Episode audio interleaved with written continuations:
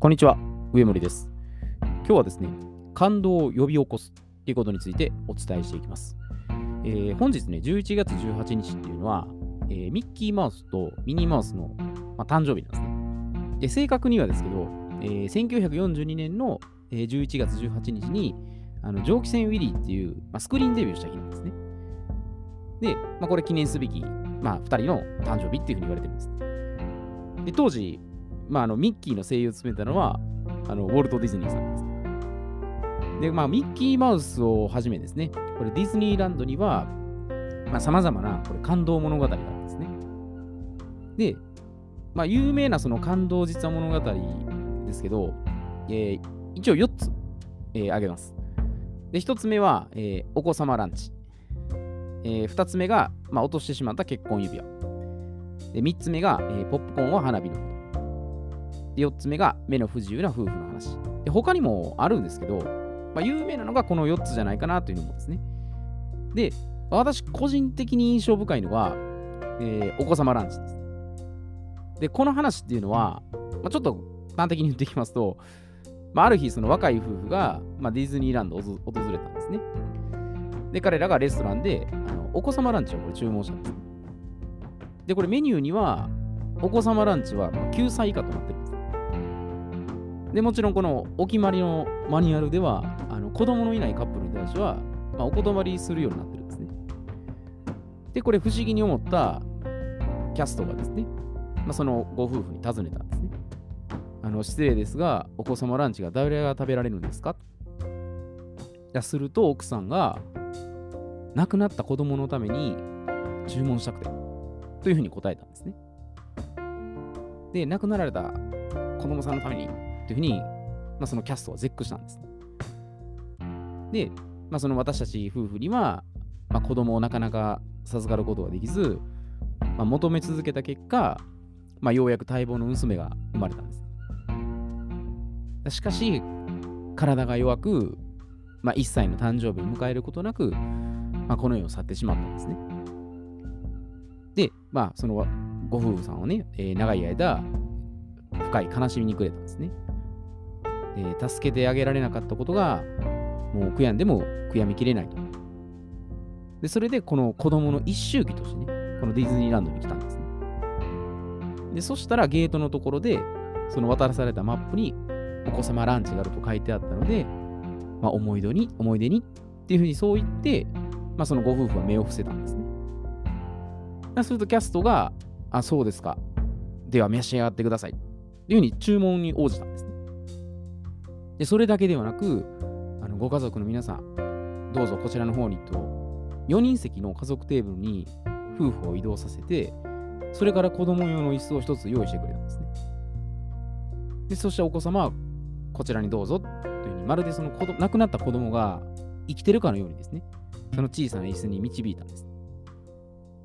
で、しばらくして、3人分のお子様ランチが、そのご夫婦のもとに運ばれてきたんです。で、キャストは、ご家族でゆっくりお楽しみくださいと。挨拶してその場を立ち去ったっていう、こういう話なんですね。でもまあこれ実話なんで、まあ、本当にこれ何度聞いてもね、あのー感動してやっぱ涙が出ると思います。もうさすがやっぱ夢の国でね、あのー魔法がかかってるなというふうに感じた 感じました。で、まあ、そのディズニーランドの中で、まあ、そのキャストのね、いややっぱり対応っていうのは、やっぱそれだけずっとね、あの鍛錬はされてると思います。あれだけ感動を起こすには、その裏に緻密な、緻密な努力とか、対応ね、スキルを磨いたりとか、いろんなことをしてはると思うんですね。で、マニュアル通りのこれ、対応していては、感動はやっぱ呼び起こせないんですね。で、これマニュアルがこれ悪いのではないんですね。で、マニュアルっていうのはこう最低基準レベルの対応であって、まあ、言ったら再現性が伴って、まあ、誰もができるようにですね、まあ、作られてるってことなんですね。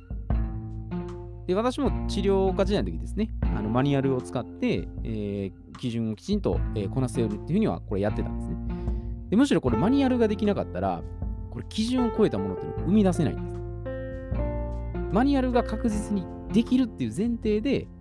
その感動を与えるね、おもてなしっていうのをしていくんです。だからディズニーランドとか、あとリッツ・カールトンですよね。で、あの、ホスピタリー精神のこれ学ぶっていうことは結構あると思います。ただまあ諸説いろいろあるんで、まあ、やっぱ全て万能ってわけじゃないと思うんですね。ただあれだけのおもてなしをするには、まあそのやっぱり取り組み方に対しての情熱とかね、まあ、心構えとか、もちろん接客力とかね、いろんなこと勉強してですね、まあ、リッツ・カールトンなんかね、まあ、ディズニーもクレドっていうのを多分用意してはるんで、あのそういうのに本当に真摯に向き合って、やっぱりやってるんですね。でどうすれば、まあ、感動を呼び起こせるのかっていうのをやっぱり考えさせれるところなんですね。じゃあ、その感動を呼び起こせるためには、じゃあ何をじゃあしていったらいいかってことなんですけど、それにはですね、もう一番これ手っ取り早くですけど、身近な人を驚かせる。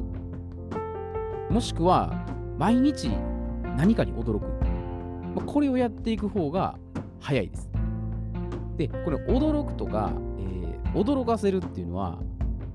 まあ、ニュースにね、こうなんか驚いたりとか、びっくりしたりとか、人を待ち伏せて急にわっとね、声かけするといったら、こういう驚くとか驚かせるではないんですね。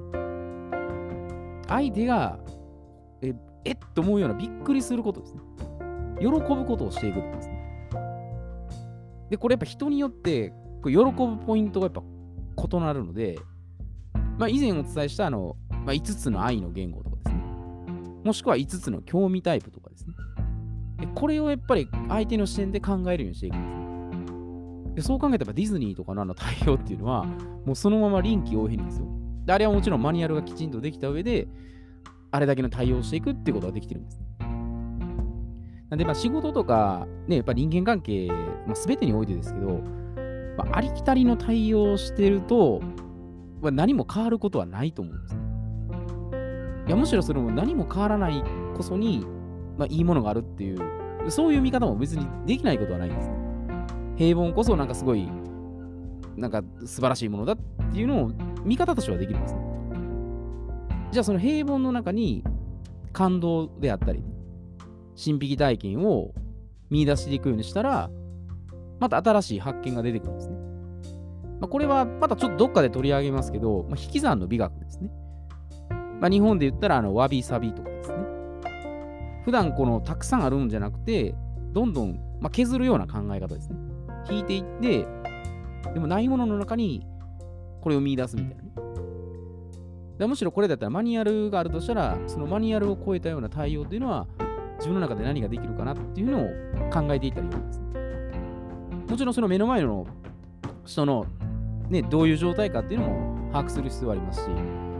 まあ、いろんなことはそれは考えさせられると思うんです。でもやっぱり感動させるとか、相手を喜ばすってことは、まあ、ビジネスにおいても、まあ、人間関係においてもですね、もうこれは本当に得策でしかないと思うんですよ。であれば、普段からどうすれば相手が喜んで、でかつ驚いてですね、で、まあ、涙を流すぐらい感動してくれるのかなっていうのね。でそういうアイデアをどんどん考えていったら、まあ、世の中自体も本当に楽しくなると思うんですね。まあ、暗いニュースばっかりとか、まあ、ネガティブなことばっかり聞くと、やっぱりこうね、憂鬱な気分になりますけど、やっぱりこう、心から本当に涙が出て感動するようなね、えそういった対応を、まあ、全員一人一人がやっていくと、まあ、日本全体もやっぱ変わっていくんじゃないかなというふうに思います。えー、では今日はこれで失礼いたします。